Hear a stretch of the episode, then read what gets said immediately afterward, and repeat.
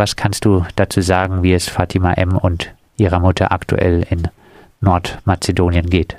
Also es ist leider eine sehr schwierige Situation. Die hatten jetzt ähm, zwar vergleichsweise Glück, dass äh, sie die Möglichkeit hatten, bei einem, bei einem Onkel unterzukommen, ähm, dass sie dann nicht auf der Straße landen, wie das ja bei einigen anderen äh, der Fall ist nach der Abschiebung. Auch das ist aber keine Lösung auf Dauer. Auch das ist ein bisschen eine schwierige Situation aus, aus verschiedenen Gründen, die ich jetzt natürlich nicht öffentlich diskutieren kann, aber es ist sicherlich keine optimale Situation.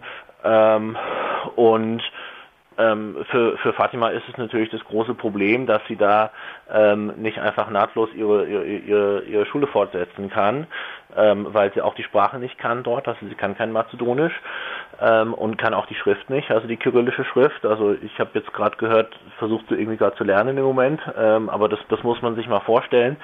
Ähm, als, als 14-Jährige, die in, in der Schule geht und ähm, quasi ein Jahr vom Hauptschulabschluss steht, ähm, da irgendwie eine neue Sprache und eine neue Schrift lernen zu müssen, um da wieder zur Schule zu gehen zu können. Äh, äh, ich glaube, das kann niemand von uns sich das wirklich vorstellen, dass es, dass es wirklich irgendwie was, was, was Realistisches wäre.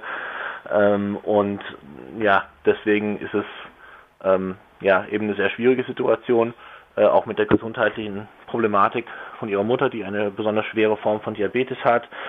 Ähm, der Familienvater ist ja letztes Jahr gestorben, das heißt, die beiden äh, sind da auf sich alleine gestellt. Ähm, deswegen ist es eben auch äh, ja, eine sehr prekäre Situation aus verschiedenen Gründen, in der sie sich gerade befinden. Gegen die Abschiebung wurde nun äh, Klage vor dem Verwaltungsgericht Freiburg eingereicht. Warum ist die Abschiebung äh, deiner Auffassung nach rechtswidrig gewesen? Ähm, also im, im, Wesentlichen aus zwei Gründen. Ähm, zum einen war das so, dass also die Familie befand sich seit 2014 in Deutschland. Ähm, Im Sommer 2018 war der Vater eben sehr schwer an Krebs im Endstadium erkrankt und er hat entschieden, dass er nicht in Deutschland sterben wollte, sondern in Mazedonien und da, da sind die drei nach Mazedonien zurückgegangen, ähm, auch in Absprache mit der Ausländerbehörde, die ihnen Grenzübertrittsbescheinigungen ausgestellt hat. Die sind dann zurück und innerhalb von wenigen Wochen ist der Vater gestorben. Ähm, daraufhin sind Fatima und ihre Mutter im August 2018, wenn ich das richtig im Kopf habe, nochmal zurück nach Deutschland gekommen. Ähm, sie haben keinen erneuten Asylantrag gestellt, weil die eigentlich die gesundheitliche Situation der Mutter ähm, geltend machen wollten als Grund, warum die hier hätten bleiben sollen. Und das ist eben kein nichts fürs Asylverfahren, sondern da beantragt man ein Abschiebungsverbot. Das ist jetzt rechtlich gesehen ein bisschen was anderes.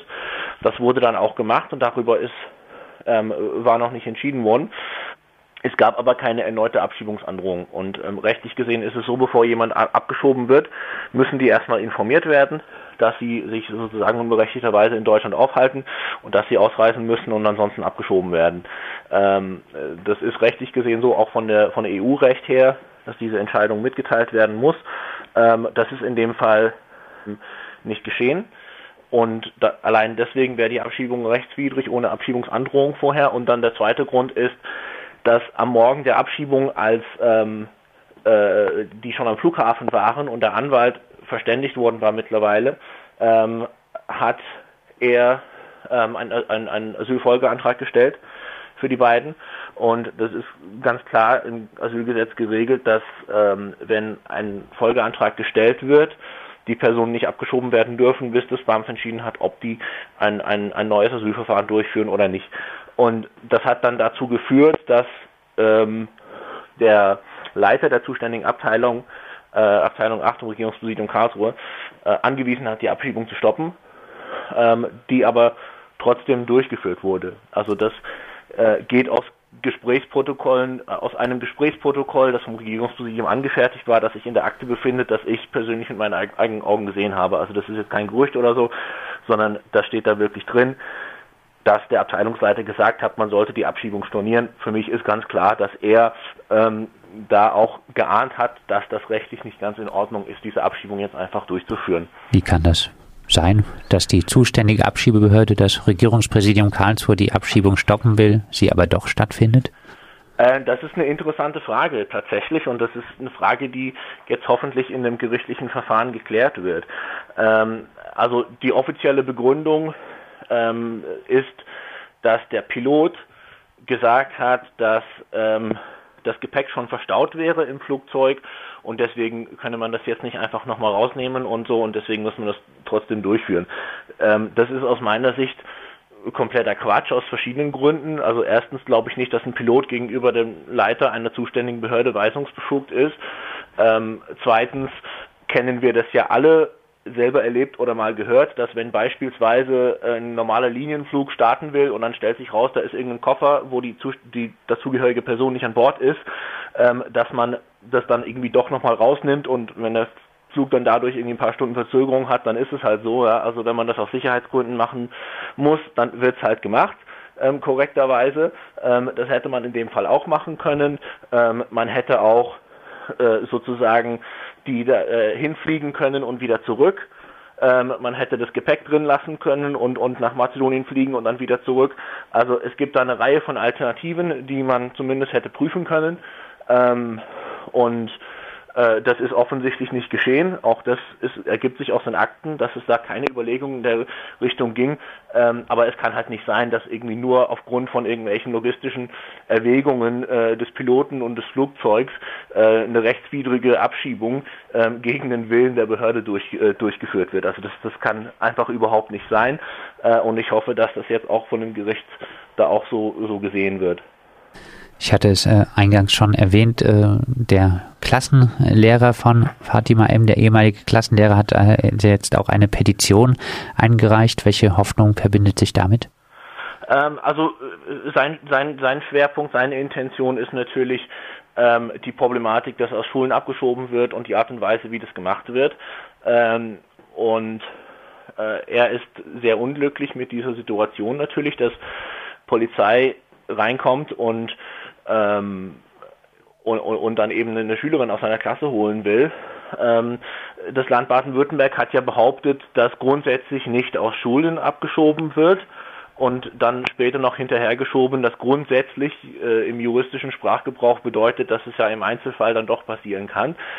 Ähm, das, aber das ist eben nicht ersichtlich, warum das in diesem Fall jetzt absolut dringend erforderlich war, diese Abschiebung äh, aus der Schule zu vollziehen ähm, wenn man die Frage der Rechtmäßigkeit oder überhaupt irgendwie, ob das, das gut oder schlecht ist, Abschiebung durchzuführen, mal kurz beiseite lässt und nur auf die Frage der Durchführung. Ähm, es, da, da gab es diese Not absolut nicht, dass man das unbedingt hätte aus der Schule machen können. Die haben gesagt, die waren bei der Wohnung und dann war die Fatima eben schon äh, unterwegs zur Schule und deswegen haben sie die vor Ort nicht angetroffen in der, in der, in der Wohnung. Und sagt der Lehrer, ähm, es wäre doch kein großer Aufwand gewesen zu schauen, wann beginnt der Unterricht, wie lang ist der Schulweg und bis wie viel Uhr wird man sie vielleicht noch zu Hause antreffen. Ja, diese Mühe haben sie sich eben nicht gemacht. Ähm, und das spricht eben dagegen, dass das Land ähm, wirklich alles tut, um möglichst Abschiebungen aus Schulen ähm, zu vermeiden. Wäre es denn, wäre es denn überhaupt besser, wenn die Abschiebung vor dem Unterricht stattgefunden hätte? So bekam der Fall wenigstens etwas Aufmerksamkeit und Schülerinnen und Schüler bekommen die Gewaltförmigkeit staatlichen Handelns vorgeführt, das oder? Ist, das ist richtig. Ähm, die Perspektive des Lehrers ist aber, dass er das besonders problematisch findet, ähm, dass Abschiebungen aus der Schule stattfindet. Das war auch eine, das war eine sogenannte Fabo-Klasse. Das heißt, es waren dann auch viele andere geflüchtete ähm, Jugendliche in der Klasse drin und er hat das in seiner Petition auch sehr eindrücklich geschildert, was das für eine ähm, Wirkung hatte, dass also zum Beispiel am nächsten Tag hat ein, Klasse, ein, ein Viertel der Klasse gefehlt. Ähm, viele waren sehr verängstigt, viele hatten Angst, dass ihnen auch sowas passiert. Ähm, und er in seiner, aus seiner Sicht als, als, als Lehrer ist es ihm natürlich besonders wichtig, ähm, dass die Schule ein besonders geschützter Raum ist, dass die äh, Schülerinnen und Schüler für die Zeit, wenigstens für die Zeit, wo sie da sind, ähm, sich in Sicherheit fühlen können, sich auf den Unterricht konzentrieren können. Ähm, und das, das ist sein Anliegen als Lehrer, was ihm besonders wichtig ist, ähm, dafür zu sorgen, dass so etwas eben nicht passiert. Ähm, und hinzu kommt, dass er ähm, davon berichtet, dass die Polizei ihm gegenüber auch falsche Angaben gemacht hat, ähm, dass sie vor dem Klassenzimmer standen und gesagt haben, es wäre mit der Schulleitung abgesprochen.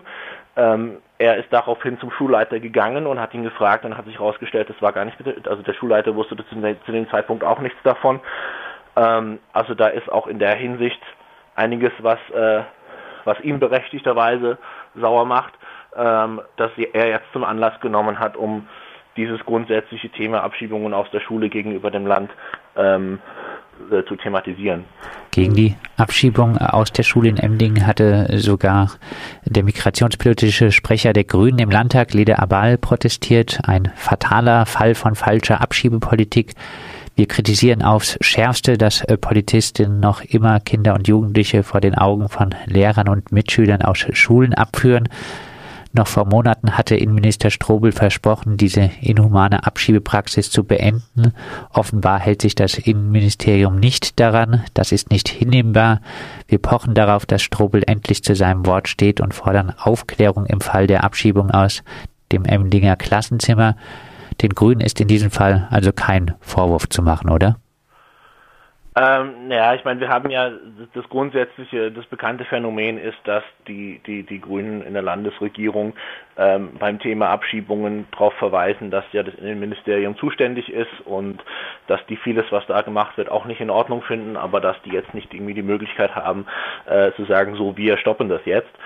Ähm, das kann man, kann man vielleicht so sehen, das kann man vielleicht dann auch anders sehen, das ist vielleicht auch eine Frage der Prioritäten, an welchen Fragen man wirklich irgendwie so einen Streit auf die Spitze treibt innerhalb einer Koalition. Das kennen wir ja auch von Bundesebene und, und von woanders her.